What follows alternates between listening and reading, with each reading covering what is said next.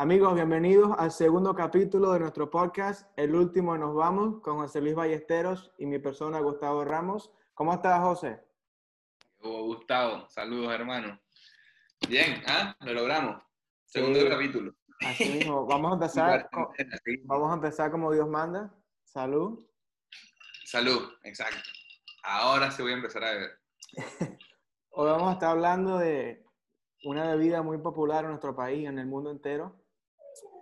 Y hermano, para empezar, quiero lanzarte unos datos estadísticos. No es el agua, ¿verdad? No, no vamos a hablar de agua hoy. No, no. Bueno, agua de vida.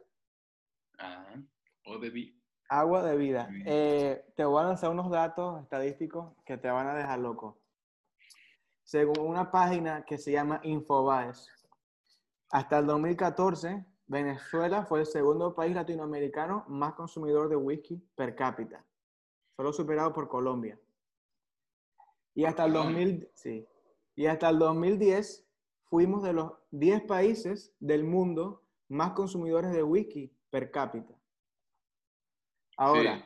sin yo tener los datos en mano, yo me atrevería a decir que un 98 punto- o un 99% de ese, de, esa, de, esa, de ese consumo es de blend de scotch o de blend de whisky. No, no, seguro. Con toda, con toda seguridad, eso es, eso es blend. En Venezuela,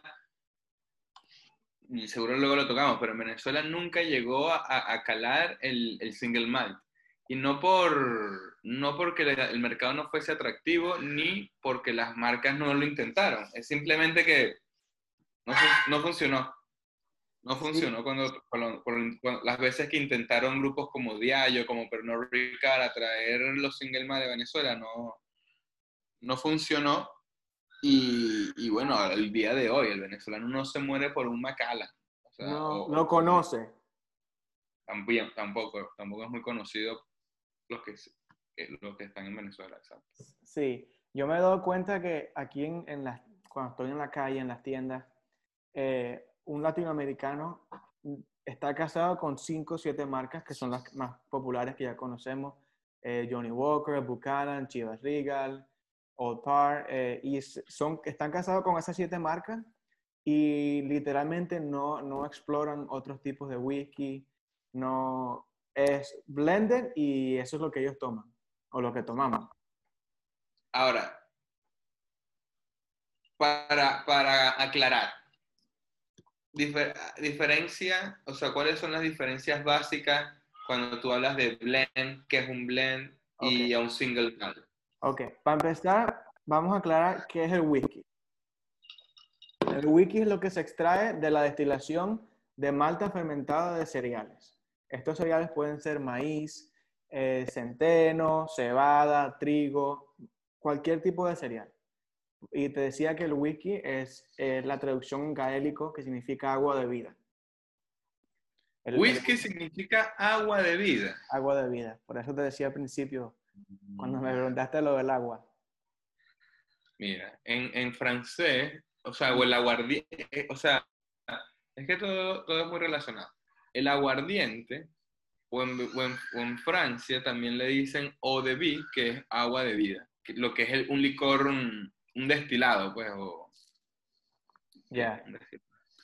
Entonces, un scotch tiene que ser un whisky hecho en Escocia.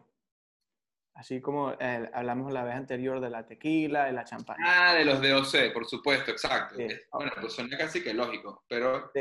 el tema de registro es así. Ok, tiene que ser hecho en Escocia. Tiene que ser hecho de cebada malteada. A juro. Tiene que ser hecho, tiene que tener cebada. Y tiene que ser añejado en barricas de roble por tres años, mínimo. Después hay otras regulaciones de la temperatura, de del grado de alcohol. Por eso son los tres básicos. Por eso son los whiskies que se hacen en Venezuela, o sea, porque nosotros en la destilería, en. Destilerías Unidas se hace whisky, pero no lo puedes llamar whisky, tú lo llamas licor de whisky escocés, porque nosotros importamos como que el ron, perdón, importam- importamos o importamos la- la- las bases que eran, que venían de Escocia, exactamente. Sí, entonces, hecho en Escocia, tiene que tener cebada malteada y tiene que ser añejado en barricas de roble por tres años. Ok, ¿qué es el blend?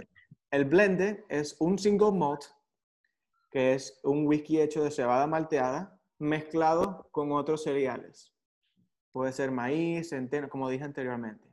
Entonces, por decirte, el Johnny Walker es un whisky mezclado de cebada malteada, ese que te estás tomando ahí, Juancito el Caminador, mezclado con otros cereales o eh, otros granos, por decirlo así. Lo que ellos quieren hacer con un blender es eh, lograr un sabor eh, constante, consistente, pero para rendir la materia prima, que para, para la cebada malteada es más cara que con los demás cereales. Entonces, mezclando los demás cereales con la cebada, se logra un sabor consistente de calidad. Esos son los blends. ¿Qué son los single malt? Es para llamarte single malt, tienes que estar hecho, embotellado en una misma, en una misma destilería. Y, segundo, solamente cebada malteada. No, no le puedes agregar ningún otro tipo de cereal. Ok, ok.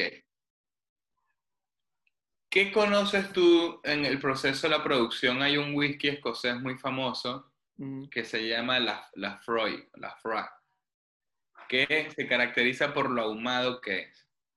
Yo entiendo que este whisky, además de, las, de, las, de los granos que, que tú dices, son ahumados, o estos granos son ahumados, estos cereales son ahumados en algo que se llama el pit. El pit. Mira, que, yo una vez... yo entiendo que es algo así como una especie de... Es tierra realmente, tierra, húmeda, negra. Sí, la queman, la queman y el humo que sale es lo que, lo que hace que el, whisky sea ahumado. Tú sabes que yo soy nuevo en el whisky, yo no soy ningún experto ni, ni tengo años de experiencia. eres nuevo bebiendo también. Eh, bebiendo, vamos a suponer que bebiendo cosas de calidad. Sí, yo duré un año, o destilados, mejor dicho, licores. Yo duré un año. ¿Tú eres de dónde? ¿De, de, Caracas? No, yo nací en San Juan de los Morros. En San Juan de los Morros. Estado Guárico. Entonces, tú bebías, o sea, estuviste rodeado en una, o sea, viviste desde temprana edad. Si supieras que no, yo crecí sirviendo whisky a mi papá, a mi abuelo, a todo el mundo, pero no me llamó nunca la atención. De hecho, y cuando estaba joven, yo no bebía porque me gustaba, sino porque, ¿sabes? Había que hacerlo en la fiesta. Pero yo no le agarré el gusto a la, a la bebida, sino ya después de mayor, como a los 21, 22. Lo que te decía, yo, soy nuevo en el whisky. para todos los niños que nos ven en casa. sí. Eh, no en el whisky. Yo, de hecho, solamente tomo whisky puro. No me gusta ni con soda ni con agua. Porque como yo como estaba aprendiendo a, a poder diferenciar, tenía que tomarlo puro y me acostumbré así.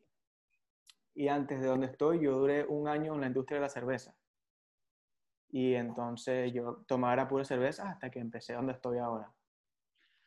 Ahora, una pregunta desde el punto de vista comercial que, estás tú en el área de ventas. Bien. Por, ¿Ustedes no tienen lineamientos o hay estrategias de marcas que las segmentan por territorios, verdad? Tú dijiste, estas cinco marcas son en Venezuela, pero a mí me impresiona porque igual que tú crecí en Venezuela y rodeado de la cultura de whisky, pero te das cuenta que afuera de nuestras fronteras estas marcas no son ni cerca tan populares como son en Venezuela. O sea, yo también, o sea, igual que tú, estoy en la industria del licores, ¿sabes? Un Olpar, un Buchanan, eh, ok, Johnny, Johnny Walker, por supuesto, todo el mundo lo conoce, pero...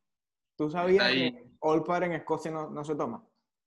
Exacto. Este, ¿Cuál es la otra? Chivas, Chivas. Igual. Y es un fenómeno que pasa en otras cosas también. Por ejemplo, el vino. El vino, el Pinot Grillo Santa Margarita, que es un vino italiano súper famoso, sobre todo entre nosotros los, los, latinos. Ese vino no se, hace, no, se, no se toma en Italia. Ah, seguro, exacto. Bueno, pero sí. Pero el vino es más... quizás es más, es, es más universal el origen o sea, la producción que, que el whisky, digamos. O sea, el whisky uno, aunque existen, ¿sabes? Estas categorías gigantes como el whisky irlandés. O sea, después cuando uno está por lo menos en mercados como en Europa o aquí en Estados Unidos, te das cuenta que, ok, no, okay, estas cinco marcas primero no participan, en, no, no, es de los big players en el, en el mercado general, sino siguen siendo big players, pero en un mercado hispano, digamos. Y muy puntual, no en todos los hispanos, Brasil, Colombia, venezolano. Pero entonces luego te das cuenta que en el general market, ¿sabes? La, la categoría de whisky irlandés, huge, o sea, eh, gigante, gente que está pendiente. Sí. O single malt, por supuesto, que es lo que está más hot. Al igual que los bourbon, el whisky... Sí, el whisky americano. Dentro del bourbon está el que el, que el, el, el, el rye. El, el Mira, un, un, tip edu educacional, como tú, dejaste, como tú dejaste en otro capítulo, yo quiero dar uno aquí. Yo he estado en, haciendo tastings en tiendas de whiskies americanos. Y un, un latino, de verdad que no, está ni, no le interesa ni siquiera probar un whisky americano. O sea, ellos están casados con sus marcas y ya. Eh, por ejemplo, el Jack Daniels. La gente cree que el Jack Daniels es un, un bourbon. El Jack Daniels no es un bourbon. En receta sí lo es. Ahora quiero explicar qué es un bourbon. El bourbon, para llamarse bourbon, tiene que ser hecho en Estados Unidos y tiene que ser a base de maíz, 50% maíz. El Jack Daniels cumple todas estas, estas características, pero el Jack Daniels es reposado en carbón, en barriles con carbón. Esta, esta, esta característica que se le agrega al final es lo que hace que se llame Tennessee Whiskey. Pero como, un, como, un charriado le hacen el barril, o sea, sí, lo quedan por dentro. Exacto. Lo que yo quiero es que la gente entienda que un Macallan no es lo mismo que un Buchanan y que un Buchanan no es lo mismo que un Jack Daniels aunque los tres son whisky, estamos hablando de categorías distintas. No se puede comparar ni en sabor ni en perfil. Son categorías, segmentos totalmente distintos. Por eso me gustaría que, que escuchen a nuestro podcast, que se instruyan un poco. Yo tampoco soy la Biblia del whisky, como ya te lo dije, soy nuevo en esto. Pero que, sea, que abramos la mente a probar. Pero, pero lo vende, pero lo venden, señores. sí, hay, sí. hay que escuchar a quien lo vende. Exacto. Entonces, que abran la mente a probar otros tipos de whisky, como tú acabas de decir, el rye. En Estados Unidos se hace el mejor whisky de centeno del mundo. Eso es una categoría distinta a, los demás, a las otras que hemos mencionado anteriormente. Entonces, hay, hay muchas muchas categorías de whisky totalmente distintas unas de otras. Entonces, no es nada más juzgar por la marca ni por el nombre, sino que hay que en introducir y abrir el paladar a otras marcas y a otros tipos de whisky. Así. O sea, cada quien. Pero tam también cada quien tiene su, o sea, cada quien tiene su trago y su manera favorita y, y, y de disfrutar. Yo no bebo whisky, tengo años que no bebo whisky. Y usé un, me estoy tomando uno de la manera en la que uno conoce el whisky, por lo menos en Venezuela, que vaso alto, sí. full de hielo, eh, cuentas, cuentas, depende. ¿Hasta, hasta cuándo contaste? Hasta siete, eran 7, 12, 19 y, y, le puse un poco de agua con gas y, y está muy sabroso. Y, sí. y yo siempre digo, whisky, qué aburrido, pero muy sabroso. El whisky también muy involucrado en el mundo de la, de la coctelería o sea, tragos clásicos, o sea, cócteles clásicos como el Old Fashion. El Old Fashion. Eh, con whisky, con bourbon, con whisky americano. Luego ah. está el Manhattan y... ¿Sabes que en, en, otro capítulo me gustaría hablar de, de, de cócteles y de mezclar el whisky? Porque la gente tiene una impresión o una percepción que el que mezcla el whisky con algo más es porque no sabe de whisky o está dañando el whisky, cuando no es así. Todo, todo responde, casi todas las cosas responden a al entorno. En Escocia, se, en, en, Europa, se, en Escocia, digamos, se bebe whisky como lo beben, uh -huh. neat, sin hielo, un vaso corto, ¿sabes? Medio sipping o en shot, con mucho cuerpo ahumado. También estamos hablando de esta gente, hay un calor bárbaro, un frío bárbaro allá. Sí. En el Caribe, Venezuela, con nuestras temperaturas, ¿sabes? El sip, no- un sipping, un, whisky con tanto cuerpo, quizás no es tan atractivo como algo más refrescante. Claro. Y uno que, no sé, pero yo creo que por cultura no le gusta mucho también la cantidad. Sí, es que imagínate, en nuestros países, sobre todo en el Caribe, es casi imposible tomarte un, un whisky puro porque el calor es horrible. Claro, Entonces, pero lo disfrutan ellos- también, ¿sabes? Todo Sí. tiene su momento, con un, con, una- con un puro, con un cigarro, Sí. también muy agradable. ¿Sabes que hay un whisky que yo también vendo que se llama Monkey Shoulder? ¿Tú lo conoces?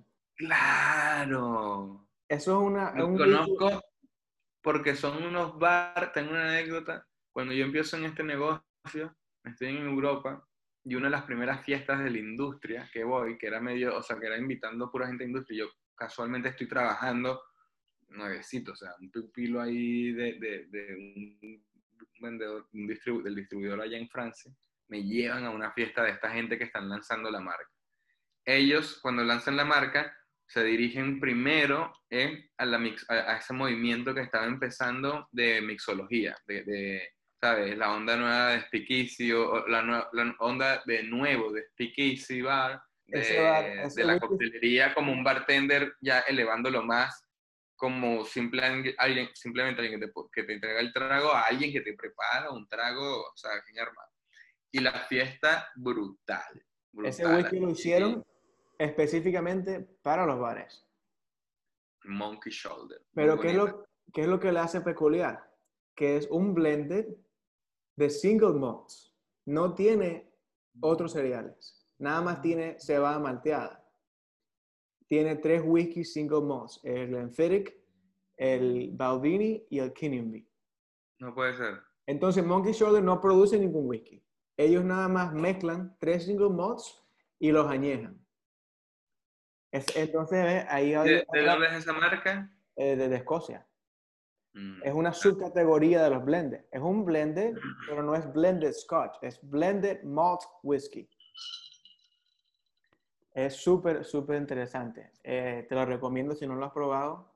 A mí me sabe a Lo he chocolate. probado, pero no le he prestado atención. O sea, no, no, no, no lo he probado, no lo he tomado regularmente, pero sí lo he probado. A mí me sabe a chocolate. De verdad que me encanta. Y Glenfiddich, Glenfiddich es otro, es un ronji buenísimo también. sé que ¿Qué estás tomando? un 12 años. Qué. Pasa súper, súper suave. Yo tuve la oportunidad de visitar la destilería de ellos. Brutal, pues, brutal. Pues sí, una tacita de plata, todo limpiecito. Los alambiques son gigantísimos, hacen, por supuesto, trabajan en pot still, pero el pot still de ellos es como una especie, parece una cebolla, ¿sabes? Sí, Gigante la en- es otra cosa de los single malts. Solamente se pueden hacer por pot still, por lo tanto es más costoso. Por eso lo mezclan con otros, con otros cereales para rendir la materia prima. Eh, un- una anécdota que de, de los pit que tú, me- que tú mencionaste anteriormente. Ajá, el pit. Yo probé el pit y me- se me estiraron hasta las lágrimas. Eh, de verdad que no, no pude. Es demasiado ahumado, ¿Pero demasiado... qué probaste? ¿El whisky o, el, o el- la No, tierra? un whisky con pit, con la tierra. Es que no es la tierra como tal que la agregan, sino que la queman la tierra y el humo Claro. lo ponen mientras se está destilando. Lo ahuman con la quema de esta... es Exactamente. jugo, o sea, No, para eso hay que tener la- el paladar muy acostumbrado a eso. A mí me gusta mucho, pero no fue porque era algo tan nuevo cuando lo probé. Y también uno es muy eh, emocional, pues, o sea, uno se queda, o sea, cuando uno la pasa, cuando uno disfruta un plato de comida, un, un cigarro, un trago, un vino, yo me atrevo a decir que el 80% es el entorno, pues. O sea, Claro. que sea, sí. un, que sea un momento agradable, que, sea, que estés con buena gente, que lo recuerdes con un, ¿sabes? Con una buena sensación. Y así me pasó con Azul Beer, porque no, ni, ni idea, o sea, nunca muy expuesto al whisky, más allá de lo que uno conoce en Venezuela. Y bueno, y después descubro los single malt y descubro el tema este de los ahumados del pit. Me No, no.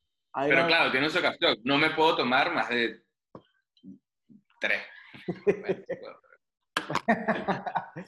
Eh, Una cosa que, que no te respondí al principio que me preguntaste, ¿cómo eran las estrategias de, de estas compañías de atacar ciertos mercados?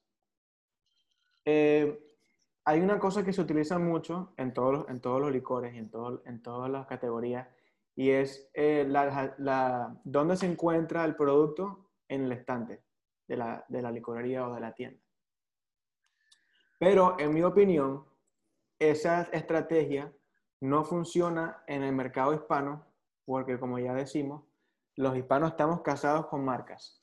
No nos importa el precio, es la marca que nos gusta y ya. Esta estrategia lo que trata de lograr es poner al lado el producto nuevo del producto líder de esa categoría. Vamos a suponer el blend. Si tú tienes un blended, John Bar, por ejemplo, que la etiqueta se parece mucho al Johnny Walker Black. La estrategia de ellos es poner al lado Johnny Walker Black y un precio más bajo para tratar de atraer a ese cliente. El problema es que un, un hispano nunca ha visto esa marca no te la va a comprar aunque, esté, aunque sea 3 dólares más barato. El hispano es muy, o sea, y también el hispano y también el consumidor es mucho más leal a las marcas en el mundo de los licores que en vino. En vino siempre van buscando, o sea, el consumidor es más propenso a explorar. Igual que la cerveza. exacto. Mientras que uno tiene un whisky o tiene un ron o tiene una marca que le gusta y va casado con eso. Sí. ¿Y, te gustan, has probado los bourbon, tú? ¿Te gustan los bourbon? Sí, sí. Mucho, no tanto, no tanto, pero mucho por coctelería y, y realmente el, el, bourbon es una categoría que es bárbaro. O sea, cada vez hay más, hay más caros, la gente los consume más y, y, sigue creciendo año tras año, tras año, tras año. impresionante. A mí me han dicho varias Hay uno que me gusta mucho, pero no, es, no sé si es bourbon o rye, que es Whistle Peak. Whistle Peak es rye. Whistle Peak es una destilería americana que solamente hace whisky de rye, que en español es centeno. Oh. tienen los whiskies de centeno más premiados del mundo. Son unos, o sea, es un modelo de negocio muy loco, muy bueno. Ellos hicieron la, construyeron la marca comprando, creo que es en Vermont que están, comprando. Creo que sí comprando licores, o sea, comprándose, comprando la materia prima, los licores a otras destilerías. Y luego que la marca está montada, famosa, vendiendo, fue que montan su destilería. Sí, ellos solamente hacen eh, eh, whisky de centeno. Es una destilería súper interesante. Coño, yo voy para el segundo aquí. El último, ¿ah? El último y nos vamos. Mira, José, y ¿Cómo, ¿Tú crees que el, el ¿Cómo se llama esta serie? Mad Men, muy Mad Men, esa garrafa de whisky. Sí. sí. José, ¿tú crees que el, whisky sea la bebida número uno en el mercado mundial de licores? Quizás en, quizás en valor. O sea, en, sí. Por, habría que, esas estadísticas están. Luego las buscamos. Pero vodka, en volumen es vodka. En Estados Unidos es el, la vodka y después el whisky, en volumen. Pero mundialmente no estoy seguro. No, y, y sabes, la por lo menos si hablamos en categorías premium, en, países como la India, este, la misma China, el whisky es huge y el whisky, sabe, el más high-end. Como tengo una anécdota de un amigo en la India, en la India hay, estados donde, la, donde el consumo de licor es, prohibido, no se puede. Sin embargo, al mismo tiempo son los estados donde hay mayor consumo de alcohol por, mercado para, por, mercado, por mercado negro. Y el volumen que hacen es muy parecido a lo que se consumía en Venezuela. Con la diferencia es que en India les encanta es el whisky el 7, el... Etiqueta roja. El Johnny Walker 7, etiqueta roja, que es 7 años. También en estos países árabes, este, en Irak, se consumía mucho, es mucho whisky. Entonces, el whisky sin duda es con el vodka y, y el ron está ahí en, en volumen y en valor. En posicionamiento premium, pues. Canadá hace muy buen whisky también. Ellos tienen el Crown. Claro. Súper, súper súper bien en el mercado mundial. en la época, en la época de la prohibición en Estados Unidos, lo que se bebía aquí era whisky canadiense, pues, porque Canadá seguía produciendo y lo contrabandeaban para acá. Sí. Ahora, a que no adivinas qué país está haciendo los whisky más premiados de, de hoy en día. Es verdad que no hemos hablado. Japón. Japón, así mismo. Es increíble. Claro. ¿no? Todo empieza, o sea, todo empieza no, pero uno, un gran empuje fue, claro que fue esta película que es demasiado buena, que es Lost in Translation, que es con Scarlett Johansson, Bill Murray.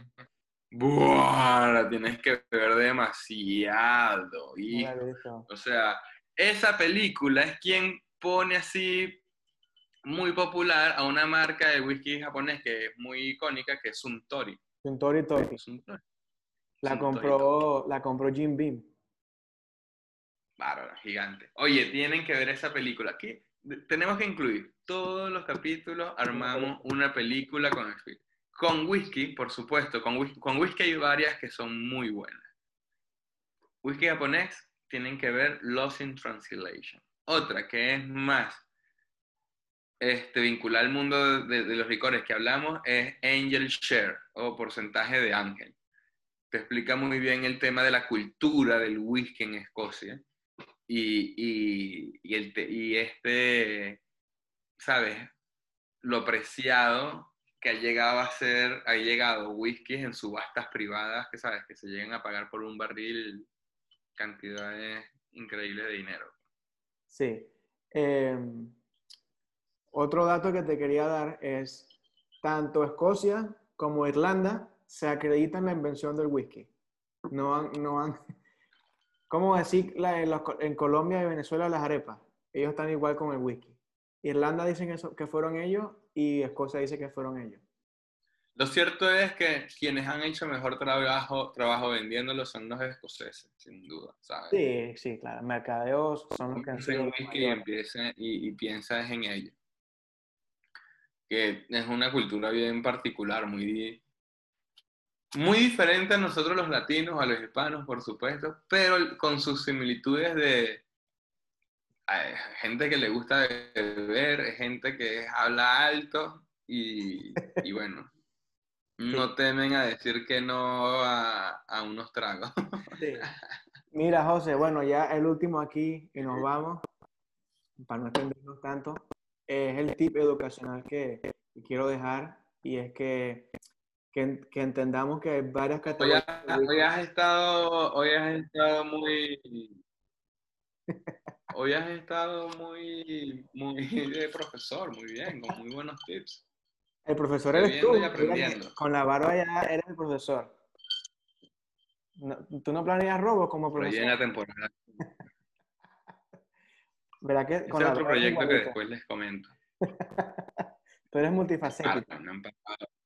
Me, paran demasiadas veces cuando, cuando lanzan esa serie, es impresionante. Gracias a Dios, qué bueno que es un buen personaje. y no, no, ¿sabes? Un desastre. Bueno, eh, Está muy bien. Entonces, bueno, hoy aprendimos que es un blend, que es un single malt. Lo grande que son las categorías de Irish, Irish, Scotch, Bourbon. ¿Es Bourbon o Bourbon? Yo siempre digo Bourbon y nadie me entiende. bourbon. Bourbon. Sí. Bourbon. Sí. Em, como ya te dije, yo soy nuevo en este mundo, tengo un año apenas de experiencia en, en el mundo de los licores y como ahora que estoy aprendiendo, me quiero hablar con mis familiares, con mis amigos del whisky. Y entonces le pregunto, eh, ¿tú has probado single malt? Y me dicen, "Mm, no sé qué, no sé, no estoy seguro, no sé.